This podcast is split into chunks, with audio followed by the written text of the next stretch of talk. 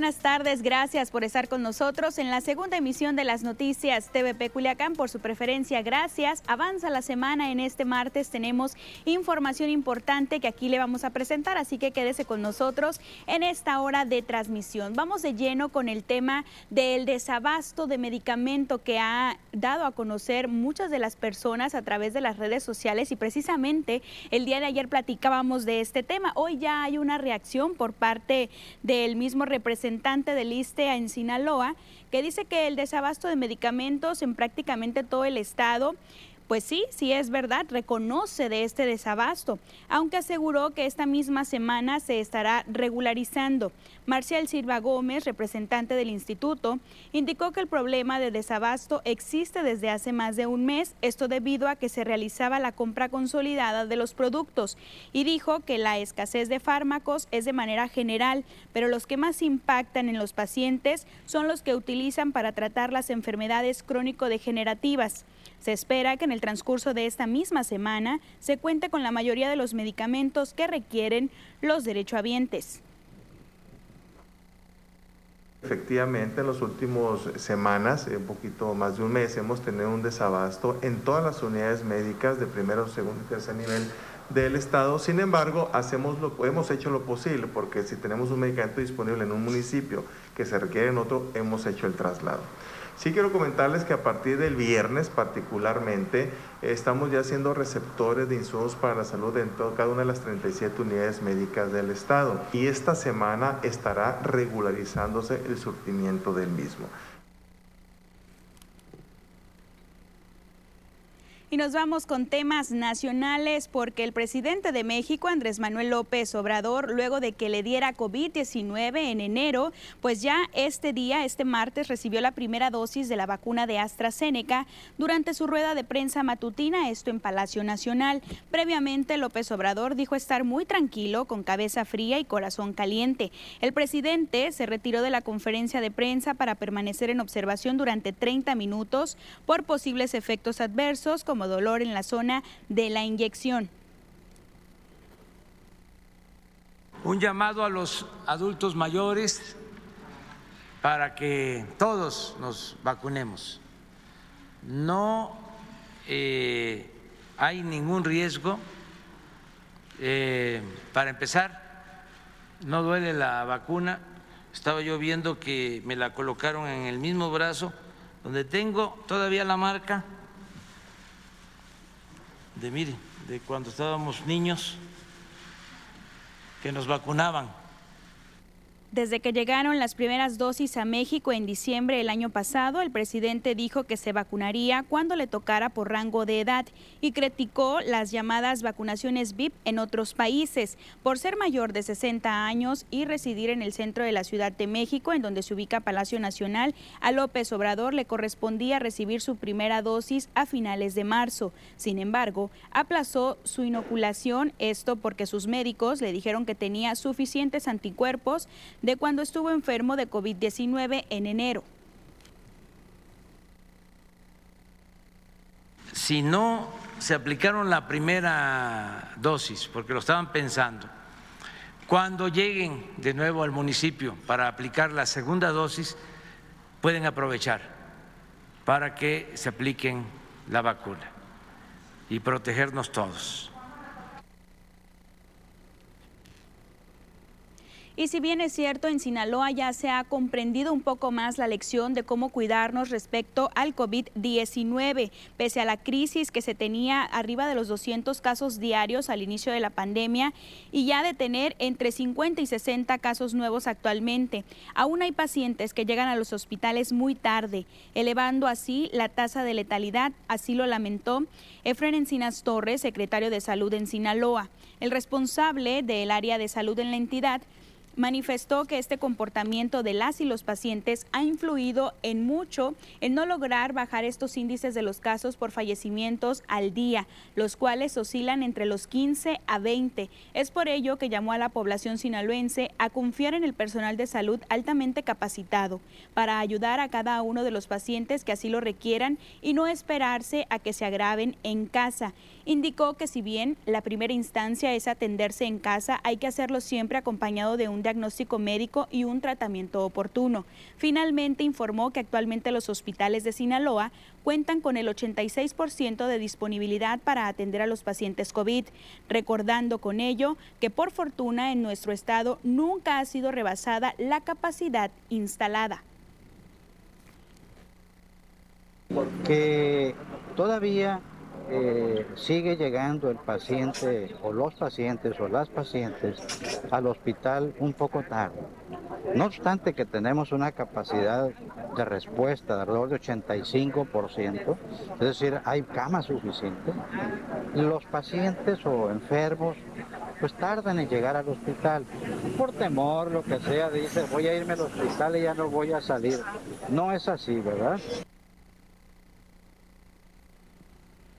Y siguiendo con el tema del COVID-19, ya nos encontramos listos para darles a conocer los resultados que día con día proporcionan las autoridades en el área de salud, la actualización en las últimas 24 horas. Nos vamos a conocer en México los casos confirmados, 2.306.910 personas, los fallecidos, 212.466 y de los confirmados, los que mantienen activos son 23.852. Afortunadamente tenemos más de un millón de personas recuperadas a el COVID-19. Nos vamos rápidamente hacia Sinaloa. ¿Cómo se encuentran los casos confirmados? 37.550 las personas que lamentablemente han perdido la vida a causa del COVID-19, la cantidad de 5.981 y hay más de 31.000 recuperados al COVID-19. Por cada uno de los municipios también tenemos la información para que usted la conozca y son los municipios que más casos positivos al COVID-19 están mostrando. 72 para OME, nos vamos rápidamente a Culiacán con 144 y que hasta el momento no ha dejado de estar pintado de color rojo, 27 para el Fuerte, 25 en Guasave, 48 en Mazatlán y por último de los que más representan casos activos positivos es en Nabolato con 11 casos. Son severamente las afectaciones que ha dejado el COVID tanto en la salud como también en el tema educativo. Y es que este día Mexicanos Primero pues daba a conocer que los cierres escolares por la pandemia por COVID-19 provocaron que se ampliara aún más la brecha de desigualdad y de la exclusión de las niñas y los niños indígenas, así como menores y también de los migrantes, esto en la educación de Sinaloa.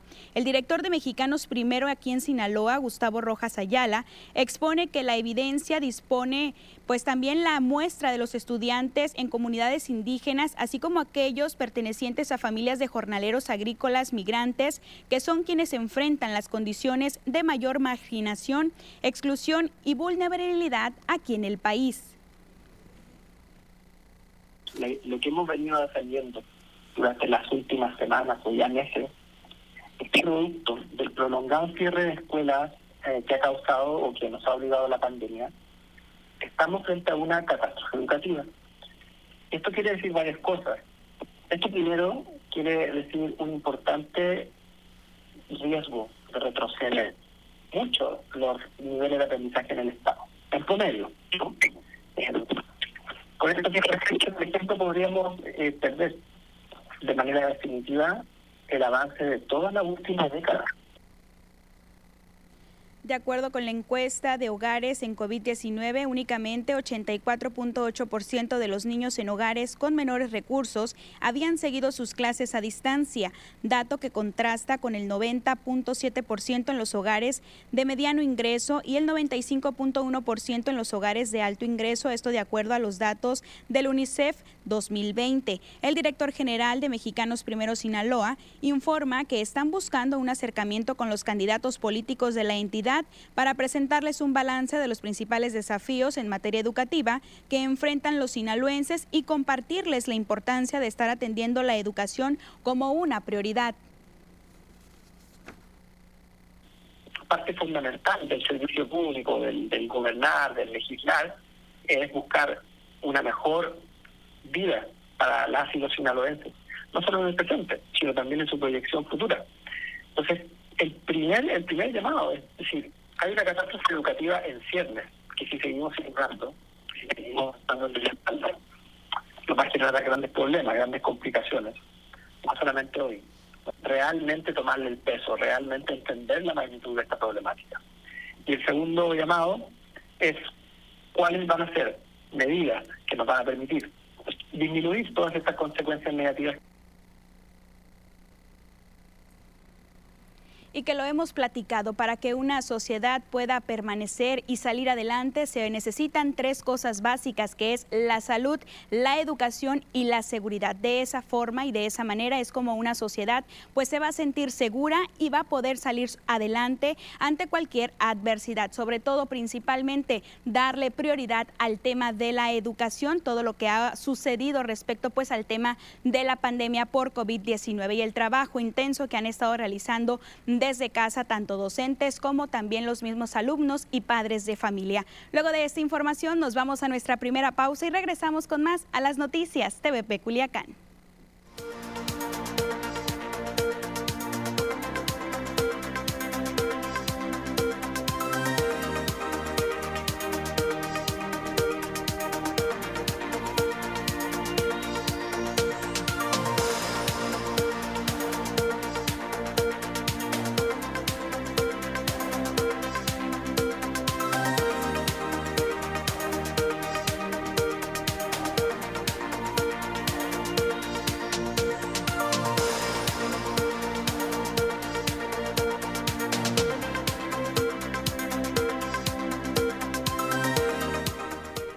Ya estamos listos a través de nuestro Facebook, las noticias TVP Culiacán. Gracias a todas las personas que ya se están sumando a esta red social y que por supuesto nos dejan sus comentarios o bien su denuncia ciudadana. Iniciamos con Lupita Sainz, que por acá nos está viendo. Nos dice, eh, buenas tardes Lupita, gracias por estar con nosotros. Ana Lomeli dice, buenas tardes equipo TVP Culiacán Sinaloa, gracias por informarnos. Imelda, gracias a usted también por estar siempre con nosotros. Por acá Manuel Murillo dice, gracias por compartir y se están uniendo diferentes personas. Gracias a todas y cada una de ellas. Importante también eh, reconocer los temas del esfuerzo que ha estado realizando Mexicanos Primero por combatir la deserción escolar y en este mismo sentido pues dice que es preocupante los niveles que se están registrando de acuerdo a las investigaciones que han estado realizando en donde bueno dicen hay por parte de, de los alumnos principalmente que vienen eh, migrando o algunos de los de hijos de trabajadores jornaleros que ellos han sido limitados a tener esta educación porque no tienen las condiciones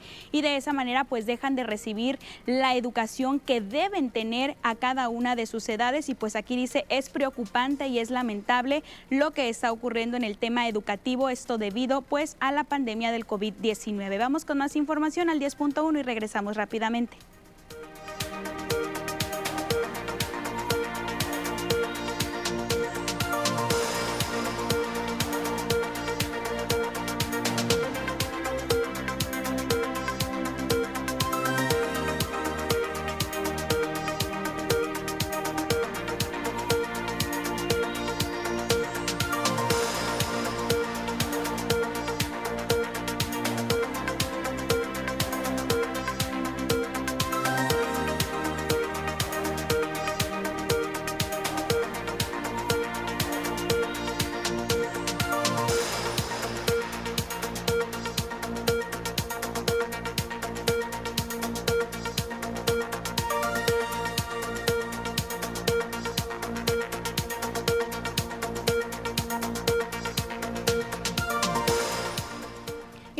Justicia respecto al asesinato de dos jóvenes estudiantes de la Universidad Autónoma de Sinaloa, que el día de ayer le dábamos a conocer esta información. Ante estos acontecimientos ocurridos, en los cuales dos estudiantes de la institución de la Universidad Autónoma de Sinaloa perdieran la vida a manos de sujetos armados, pues sigue dando a conocer un comunicado institucional y es que dice que se lamenta que estos jóvenes sigan siendo víctimas de este tipo de hechos que continúan afectando principalmente pues a la comunidad sinaloense. Así también dice que se ratifica la estrecha coordinación con personal de la Fiscalía del Estado y autoridades correspondientes en quienes se confía plenamente para que haya justicia en este y en muchos otros casos más que han resultado eh, que han tenido también pues algún tipo de, de, esa misma situación. Expresamos, dice, nuestras más sinceras condolencias a la familia de los jóvenes, a la vez que hacemos público nuestro deseo para que la pacífica convivencia sea en distintos cada vez que se presente a nuestra sociedad. Así era el comunicado que mandaba la Universidad Autónoma de Sinaloa.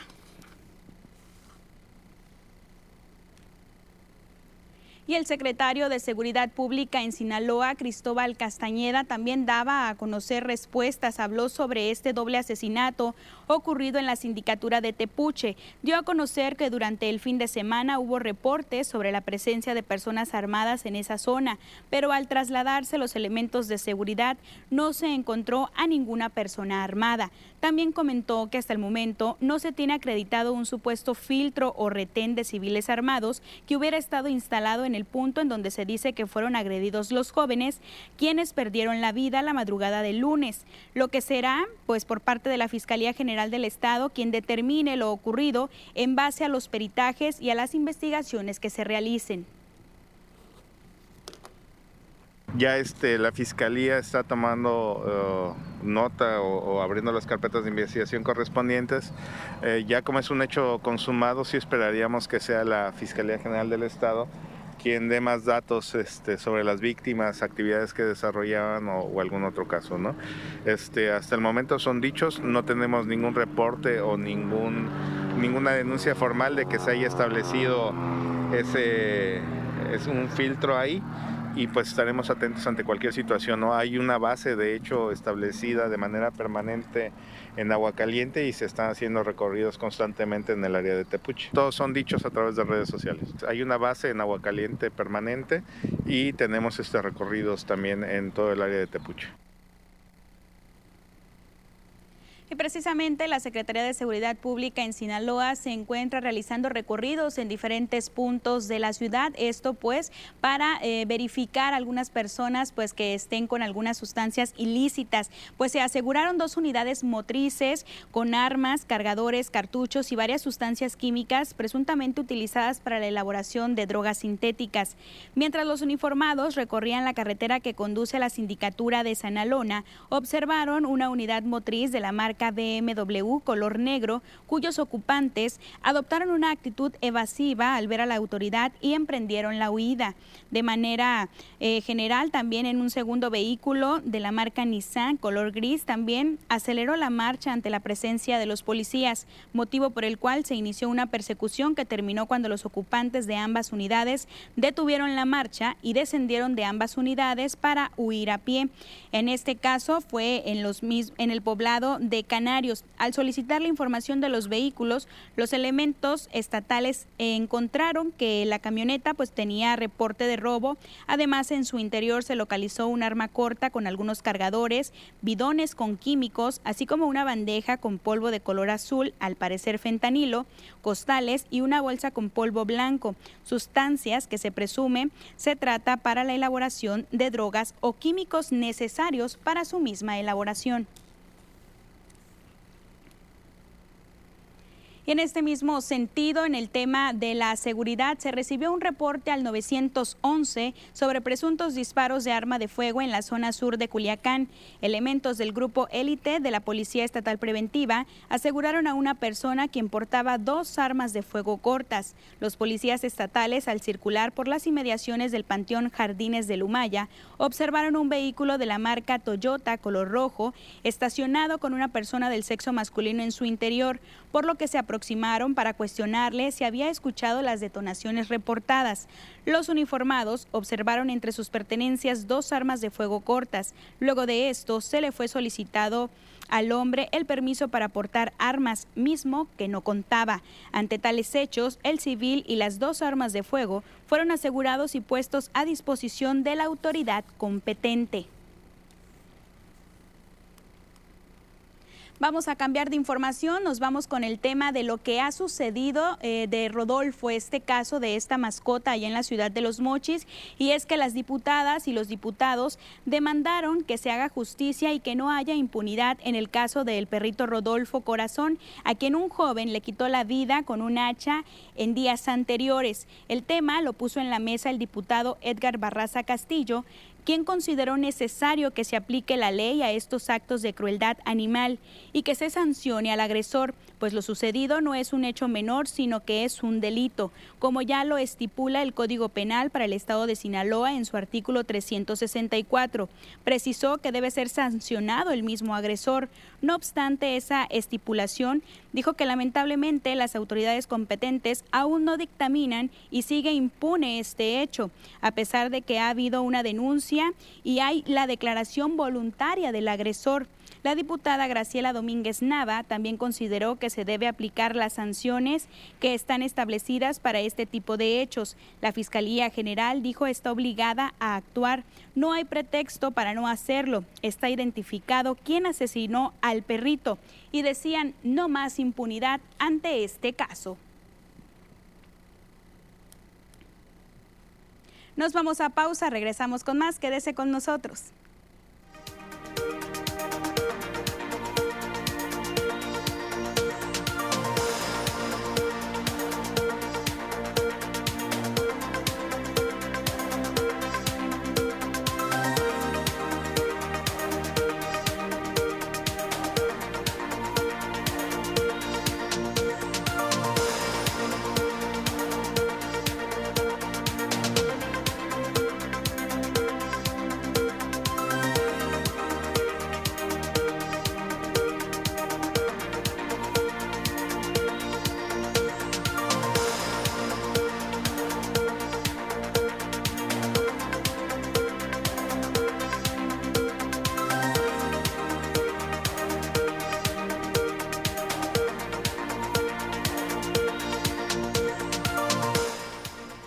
Se une con nosotras eh, Silvia Cruz Carrillo, dice buenas tardes Imelda. Por acá Geraldine Quintero dice, oigan, para los que les pusieron la vacuna de la tercera edad en los pueblos, Costa Rica, alrededores, no estaban enterados de vacunación eh, dice por acá que vayan, avisen a los adultos mayores ya que ellos se quedaron en espera. Gracias Geraldine por este comentario que nos haces llegar en el tema de la vacunación para los adultos mayores que posteriormente pues de hacerlo en la ciudad de Culiacán pues ya se estaría pasando a, las mismos, a los mismos eh, pueblos cercanos aquí a la ciudad y pues dice aquí que en Costa Rica no se avisó que se estaría la vacunación pues ante esta situación desde aquí hacemos un llamado para que se mande también la misma información correspondiente respecto pues al tema de la vacunación. Agradecemos por sus comentarios. Regresamos al 10.1.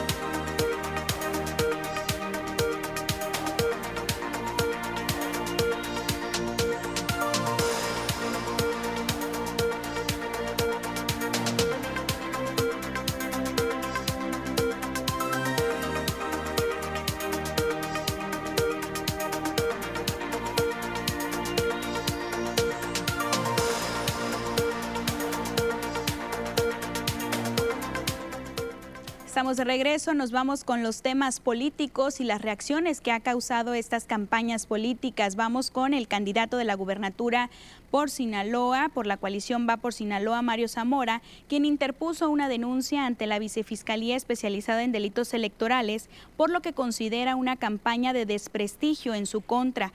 Mencionó que se trata de cuatro páginas de Internet que se han dedicado a estar publicando noticias falsas con información que difama su persona y en donde también se desprestigia a su familia, principalmente a su esposa Wendy Ibarra. Un conjunto de páginas de internet que se la han pasado denostando, poniendo noticias falsas. Yo les voy a decir la verdad con toda sinceridad, si fuera contra mí no hay bronca, pero cobardemente, al estilo de los perversos cobardes, en contra incluso de mi esposa y de mi familia. No tienen vergüenza, son unos sacatones, unos cobardes. Conmigo, donde quieran, cuando quieran y a la hora que quieran. Y júntense los dos, ya sabemos quiénes son los perversos aquí, los mentirosos, los que quieren engañar. Vengo ante la autoridad porque, bueno, debe haber elementos para revisar cuál es el origen del dinero. Porque se pagó publicidad para que esas páginas llegaran a distintas personas. En sus declaraciones, Mario Zamora hace referencia a que detrás de esa campaña negra pudieran estar dos personajes a los que se enfrenta en esta contienda electoral, aunque no mencionó sus nombres. Dijo que todo mundo sabe a quién se refiere. Sin embargo, dijo que dejará en manos de las autoridades competentes la investigación y confía en que actúen conforme a derecho para que sean sancionadas esas conductas delincuenciales. Computer Red o Computer Red, Knock Punto Novedoso y En el Acto. Son cuatro páginas que las une una sola persona supuestamente moral, que es Publimax.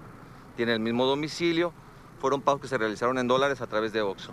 Aproximadamente 25 eh, mil dólares más o menos.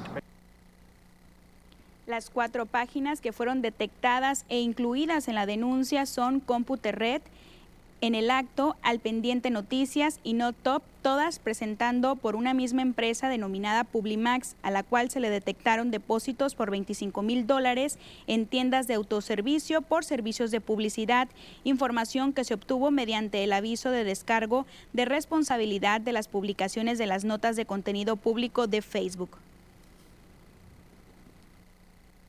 ¿Será aquí la autoridad? Yo creo en las instituciones, por eso vengo aquí ante la institución, ah, porque es lo que todo parece indicar, pero yo no soy el investigador, yo creo en las instituciones, por eso vengo aquí ante la Fiscalía personalmente, dando la cara, hablando a los ojos y de frente a poner la denuncia. Todo mundo sabe quiénes son los perversos, mentirosos, cobardes, acatones. Y precisamente luego de esta denuncia por parte de Mario Zamora hay respuesta del candidato común a la gubernatura de Sinaloa por Paz y Morena, Rubén Rochamoya. Se deslindó de toda responsabilidad. Nosotros no estamos haciendo eso. Tajantemente se lo digo. Hay posibilidades de descubrir, de verlo ahora. Todo es posible. Que se sepa de dónde vienen. Incluso si se meten a las redes y demás. Nosotros no lo estamos haciendo. Mi respeto a las familias de los adversarios. Mi respeto incluso a los adversarios. Son mis adversarios, no son mis enemigos. Nos estamos confrontando. Nosotros no vamos a hacer, no hemos hecho ni vamos a hacer campaña negra. No la necesitamos para qué en relación al debate entre candidatos a la gubernatura que realizará el Instituto Electoral del Estado de Sinaloa el próximo jueves 22 de abril, Rocha Moya dijo que será de propuestas y no de ataques. Ningún candidato, desde ahorita se lo digo, esté pensando que voy a llevar alguna carta bajo, la manga para acusar. Yo no voy a acusar a nadie. No tengo por qué hacerlo. No quiero hacer eso. ¿Para qué? Sí, de los candidatos yo no voy a, presentarle a nadie una, eh, un reclamo, una acusación, eso no, tengo. No tengo ningún elemento, ni lo he indagado, no hay nadie que me lo esté indagando.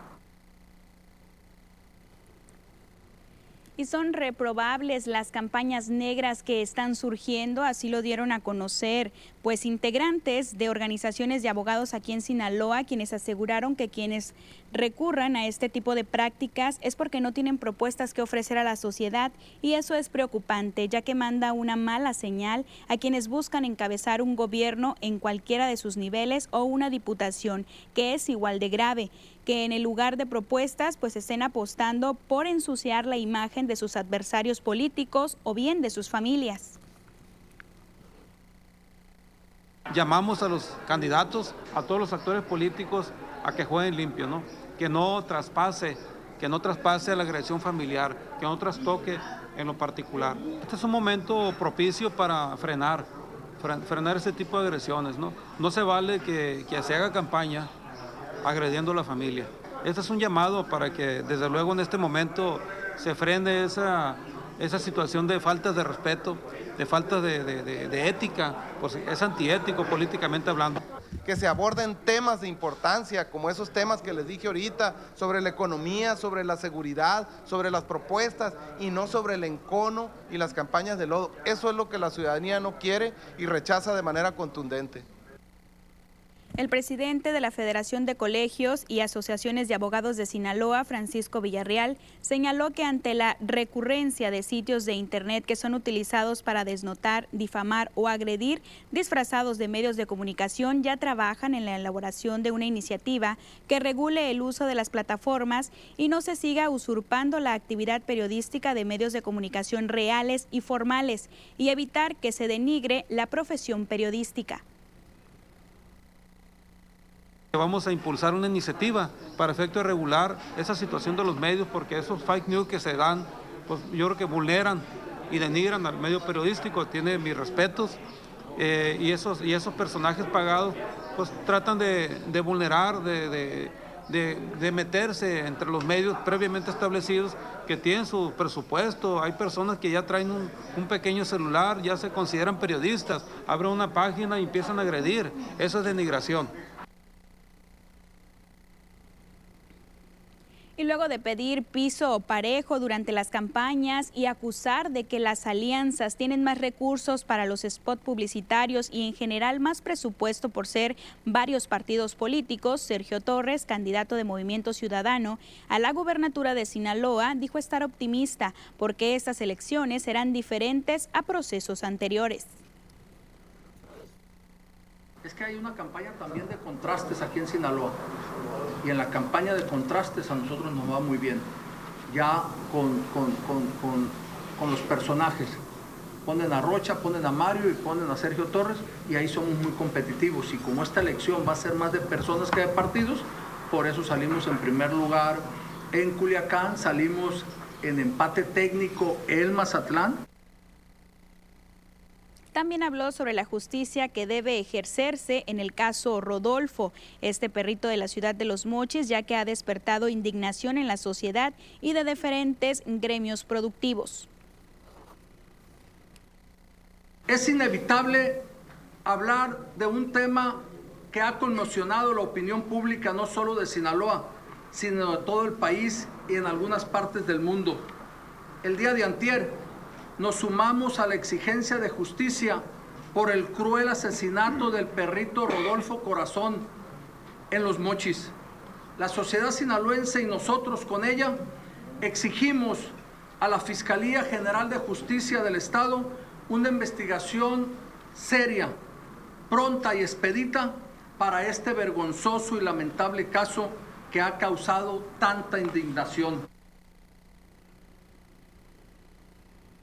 Y la falta de seguridad y de alumbrado público es lo que está careciendo el mercado de abastos y es por eso pues que son los principales problemas que denuncian los locatarios y que piden sean atendidos para seguir haciendo su trabajo diario sin tantos riesgos. Así se lo plantearon a Faustino Hernández, candidato a la alcaldía de Culiacán por la alianza Va por Sinaloa. La verdad es que yo no entiendo un gobierno que no lleve los servicios públicos. Son seres humanos, pertenecen a una sociedad incluyente que es Culiacán y sin duda ese compromiso lo retomo y lo voy a cumplir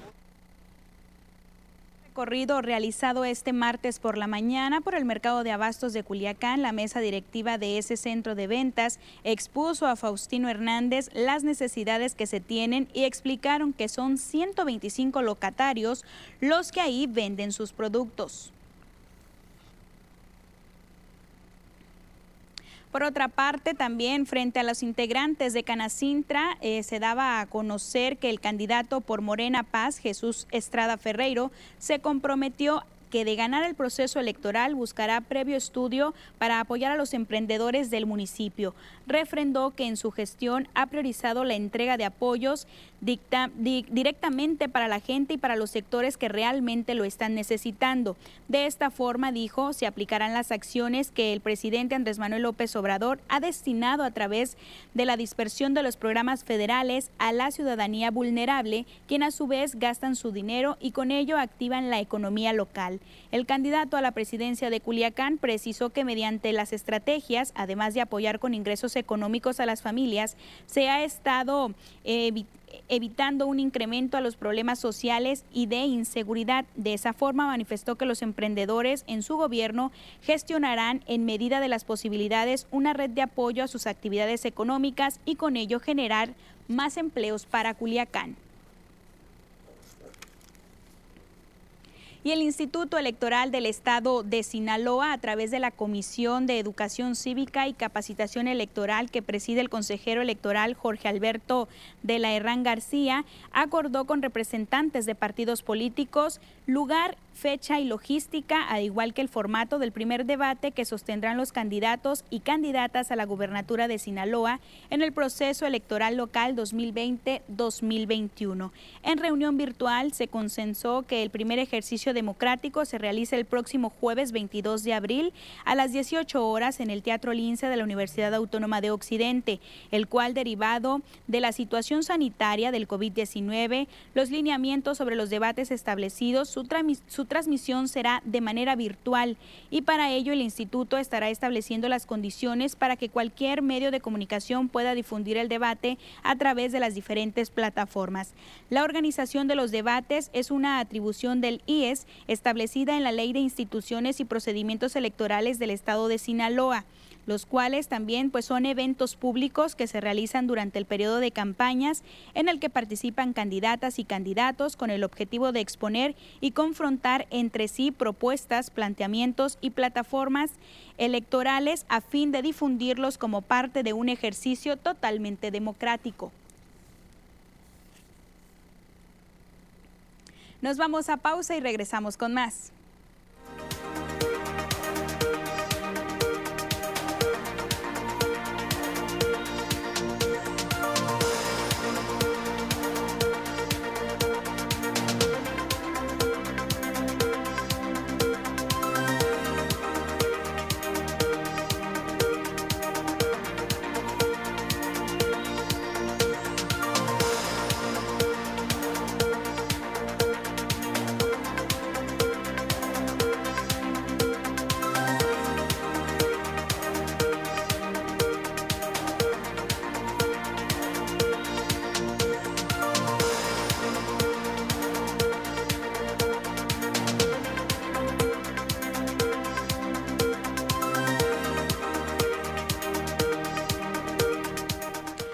A través de nuestro Facebook. Háganos llegar sus comentarios respecto pues a cada una de estas propuestas que tienen los candidatos. Usted coméntenos qué es lo que le parece cada uno de estos candidatos, cada uno de los partidos. Usted sabe la forma en la cual pues va a votar este próximo 6 de junio y que hay que hacerlo con toda la responsabilidad y por supuesto cuidándonos de eh, la situación sanitaria en la que estamos viviendo. Hay que salir con nuestro cubrebocas, hay que ejercer el voto porque pues es parte de un derecho de los de los mismas personas para poder eh, hacer el cambio, el cambio verdadero que tanto estamos deseando en el tema de la política y bueno, pues ya vendrá eh, la mejor persona, la persona que gane, la que tenga más votos para de esta manera pues poder lograr un cambio. Nos vamos rápidamente con la información deportiva al 10.1.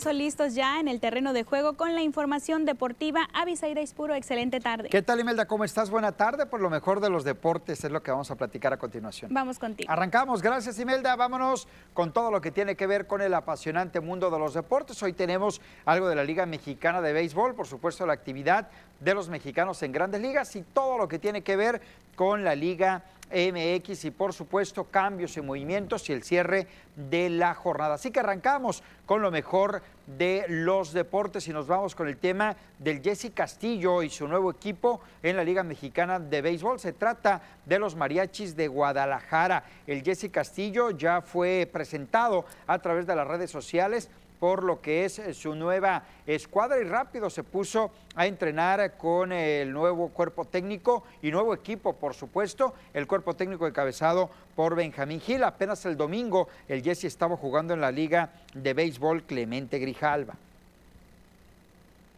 Vámonos ahora con el béisbol de las grandes ligas y la actividad de mexicanos. Arrancamos con el partido entre los padres de San Diego y el conjunto de los cerveceros de Milwaukee. Luis Urias, por parte del equipo de los cerveceros, conectó cuadrangular, el número dos para él en la temporada en un turno legal. Conectó ese palo de vuelta entera, produce carrera y anota otra. Los cerveceros derrotaron a los padres tres carreras contra uno. Urias tiene su promedio de bateo en punto 175, dos cuadrangulares y un total de ocho carreras producidas. Vámonos eh, ahora con el tema del de Culiacán, eh, Julio Urias, quien ya subió a la lomita, un partido que arrancó hace aproximadamente 20 minutos. Julio Urias y los Dodgers están enfrentando a los marineros de Seattle. Al momento el partido se encuentra 0 por 0. Le comento que el de la Higuerita tiene marca de dos ganados sin derrota y una efectividad de carreras limpias permitidas de 3.86, además de que ha ponchado a 15 rivales.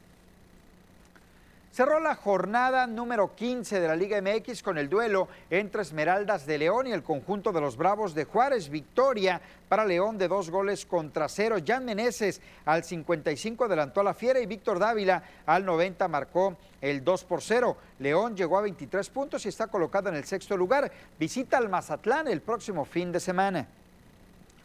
Vámonos con el tema de los Cholos de Tijuana. Robert Dante Siboldi fue presentado como el nuevo director técnico del conjunto de Cholos. Llega a sustituir a Pablo Guede. Le comento que viene de dirigir al conjunto de Cruz Azul, en donde por números le fue bien a Siboldi al eh, ser el eh, mejor de la competencia, pero fue eliminado en semifinales por Pumas, lo cual fue catalogado como un rotundo fracaso. Fue campeón con Santos Laguna y veremos cómo le va con su nuevo equipo, el conjunto de los Cholos de Tijuana. Y el momento de su presentación, Nacho Palou, directivo del conjunto de Cholos de Tijuana, presentando a Robert Dante Siboldi, quien habló ya como técnico del conjunto de Cholos.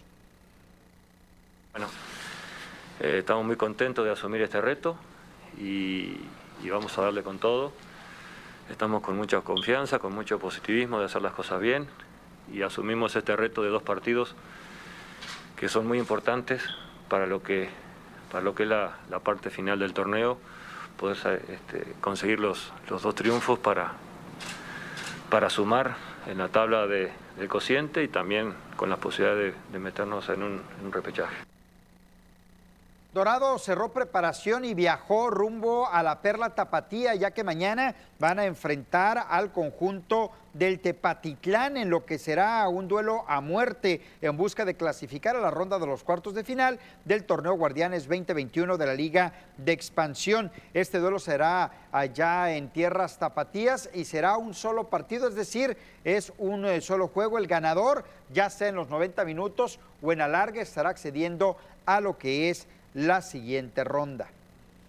Javier El Chicharito Hernández fue nombrado el jugador eh, de la semana 1 de la MLS, de la Major League Soccer, después de la actuación que tuvo con el conjunto de Los Ángeles Galaxy en su victoria de tres goles contra dos sobre el conjunto de Miami. Chicharito no le fue nada bien el torneo anterior y por lo menos en la primera jornada arranca con el pie derecho marcando en par de ocasiones. De lo más destacado en la información deportiva, Imelda. Sigue sonando y destacando el Chicharito Hernández, que había estado un poco callada la información respecto a todo lo que ha pues girado. Pues apagado él, ¿no? Había sonado más en el tema personal de Javier Hernández, su separación y cuánta cosa se le presenta a Chicharito. Necesitaba concentración, terminó el torneo, arrancó el fin de semana allá en los Estados Unidos y Javier Hernández lo hace muy bien marcando dos goles. Así como también el equipo de Dorados, lo está haciendo bien, había Pues que ya está, la, ya está, no en la liguilla, va en este partido tratar de ganarlo para meterse a la liguilla, veremos si lo puede conseguir ahora de la mano de Rafael El Chiquis García. El partido será mañana y por supuesto que mañana tendremos toda la Sería previa. cuartos de final. Eh, en caso de acceder, sí, este es partido de, repe, de repechaje, como bien se le llama, un solo juego en Guadalajara, el ganador se mete dentro de los nueve mejores. Avi, te agradecemos. Eh, muchas gracias, Imelda, lo mejor de la información deportiva. Ahora yo lo invito a ver lo siguiente. Mazatún, el sabor de toda tu vida, presenta. Fui a casa de mi hermana y preparó una tortilla española de atún, así como los que hacía mi abuelita. Me recordó ese sabor de toda mi vida, ya saben, el que uno comía en su infancia y que es delicioso. Así que le pregunté a mi hermana que si de dónde la había sacado la receta y me dijo que de Facebook de Mazatún. Me encantó, así que inmediatamente empecé a seguir a Mazatún en redes sociales y me sorprendió la cantidad de recetas que tienen con todo ese sabor de toda la vida. Si quieres saber más, tienes que entrar a mazatún.com para que veas todas las recetas que tienen ahí para ti. Así que esto es una delicia. Mazatún, el sabor de toda tu vida, presentó.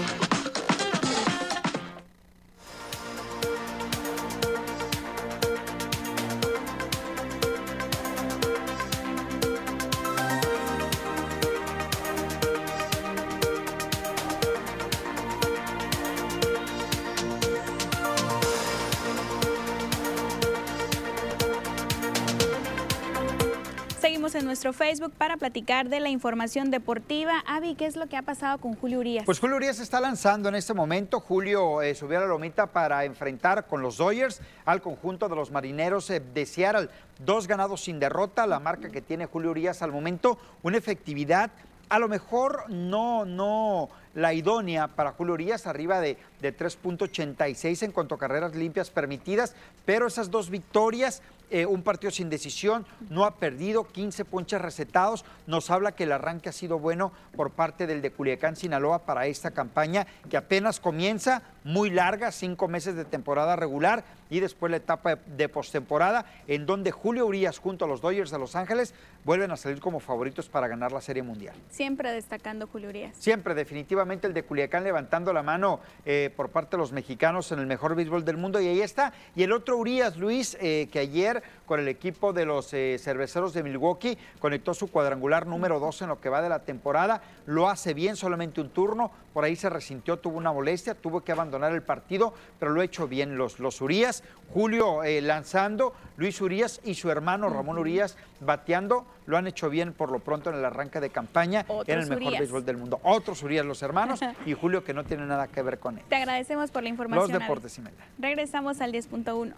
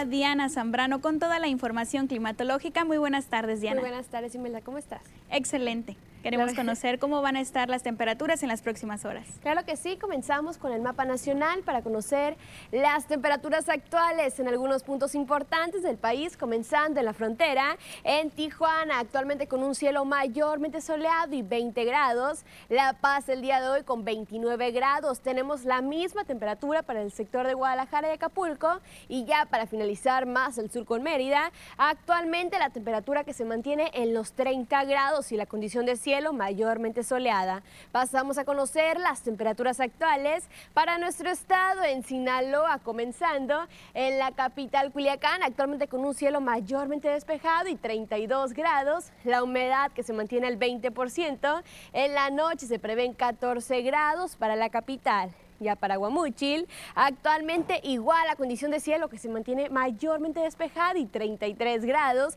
La humedad que se mantiene súper baja, el 17%. En la noche se prevén 13 grados para el sector de Guamúchil. Más al norte, en Guasave actualmente igual la condición de cielo que se mantiene despejada.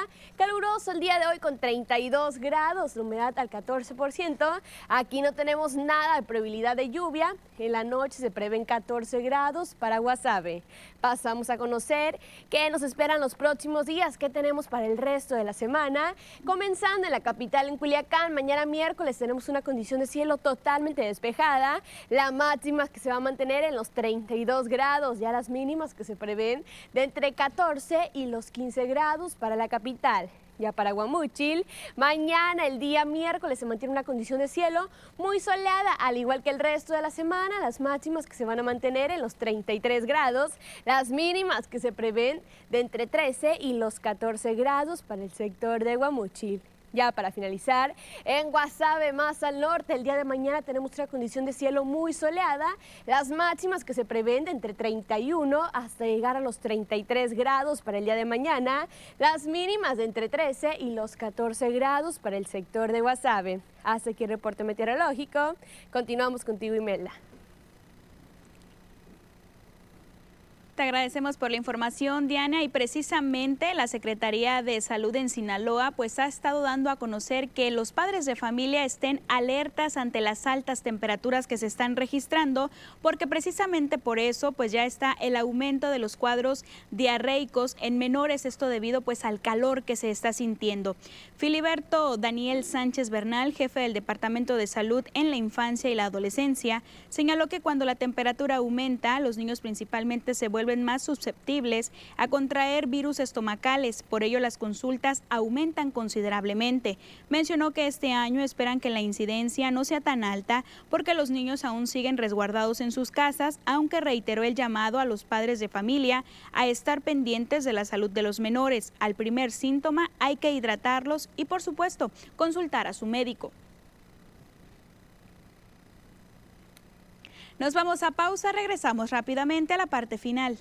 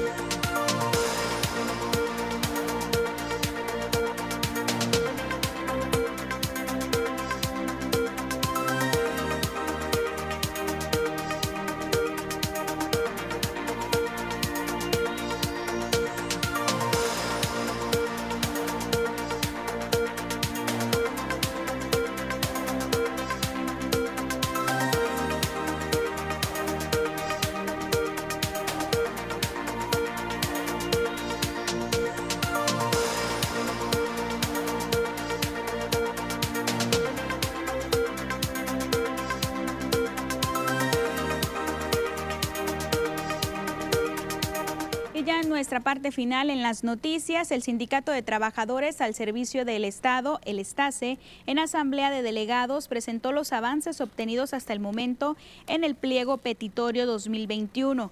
La dirigente sindical, Teresita Ochoa, comentó que se ha avanzado en las negociaciones. Sin embargo, las gestiones continúan en busca de una mejor propuesta. Por lo pronto, se habla de un incremento de un 5% al concepto de sueldo base un 4% al incremento al concepto de quinquenios y un 10% de incremento al concepto de los estímulos extraordinarios por 25 años de servicio. Además, la autorización de categorías de profesionistas nivelados y nuevas plazas. En cuanto a los créditos de vivienda aparejados al FIPAVI se analiza ante las dependencias mejorar las ofertas de crédito. Teresita Ochoa subrayó que continuarán tocando puertas para incrementar los beneficios para la base trabajadora. También en información de la Universidad Autónoma de Sinaloa, que ratifica como miembro de la Comisión Ejecutiva de la Asociación Universitaria Iroamericana de Posgrado por dos años más al elegirse en la Asamblea General Extraordinaria a los integrantes de esta comisión en la asociación en la que forman parte 247 universidades de 22 países y que seguirán al frente de ella como presidente el rector de la Universidad de Sevilla, España, Miguel Ángel Castro Arroyo. La Asamblea General se realizó de manera virtual y posteriormente a través de los micrófonos de Radio UAS, el rector, el doctor Juan Eulogio Guerraliera, informó de este evento en donde se destaca de que la Casa Rosalina es una de únicas dos universidades mexicanas que forman parte de esta comisión ejecutiva. Y es así de esta manera como llegamos al final de la segunda emisión de las noticias TVP Culiacán. Por su preferencia, gracias. El día de mañana nos vemos aquí en punto de las 2 de la tarde. Bonito día.